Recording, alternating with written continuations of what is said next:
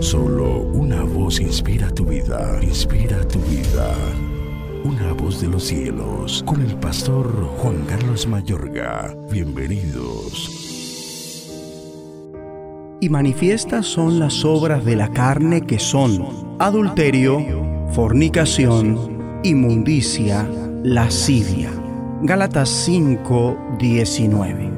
El pecar o no es tu decisión, de nadie más.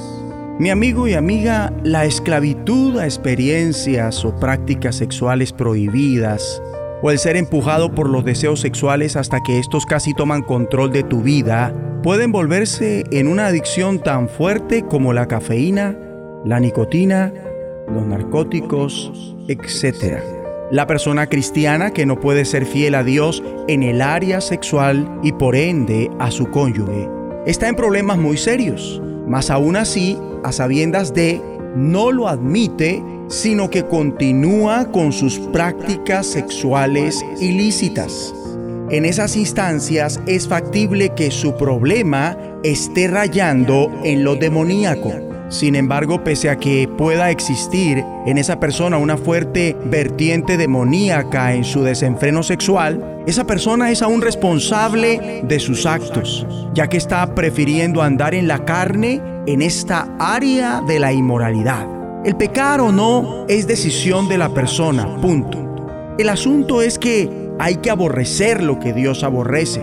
Y Dios aborrece la lujuria, la fornicación, el adulterio, la sodomía, que las personas deseen o tengan sexo con personas de su mismo sexo. Y cuando tú, mi amigo y amiga, temes a Dios, aborreces lo que Dios aborrece y amas lo que Dios ama.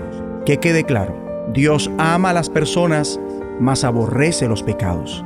Igual, tú y yo debemos amar a la gente, pero aborrecer el pecado para decidir hacer lo correcto. Así que si amas al Señor y quieres servirle, pero sientes deseos sodomitas, tú vas a aborrecer esos deseos porque sabes que son malos y a Dios no le agradan. Entonces buscarás ayuda en Dios, quien te comprende y no te condena cuando vienes a Él en busca de su ayuda y te ayudará a salir del infierno del homosexualismo.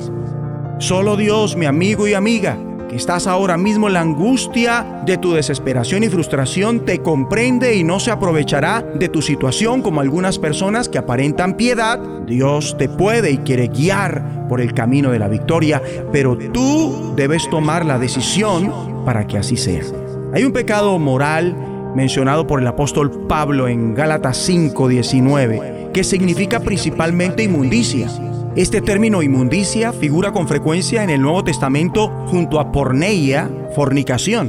Escrito está en la segunda carta a los Corintios 12, 21 por Pablo, que cuando vuelva me humille Dios entre vosotros y quizás tenga que llorar por muchos de los que antes han pecado y no se han arrepentido de la inmundicia y fornicación y la axivia que han cometido. Y en Efesios 5:3, pero fornicación y toda inmundicia o avaricia ni aun se nombre entre vosotros como conviene a santos. Y en el versículo 5, porque sabéis esto, que ningún fornicario o inmundo o avaro que es idólatra tiene herencia en el reino de Cristo y de Dios. Y en Colosenses 3:5 dice, haced morir pues lo terrenal en vosotros, fornicación, impureza, pasiones desordenadas, malos deseos y avaricia, que es idolatría.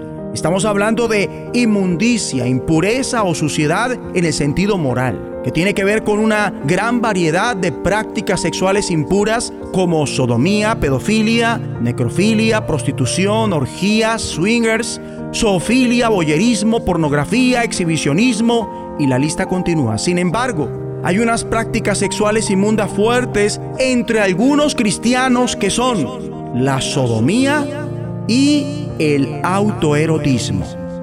Oremos. Padre Celestial, sea tu temor sobre nosotros para que seamos capaces de aborrecer lo que tú aborreces y amar lo que tú amas y servir solo a ti en el nombre de Jesucristo voz de los cielos. Escúchanos, será de bendición para tu vida. bendición para tu vida.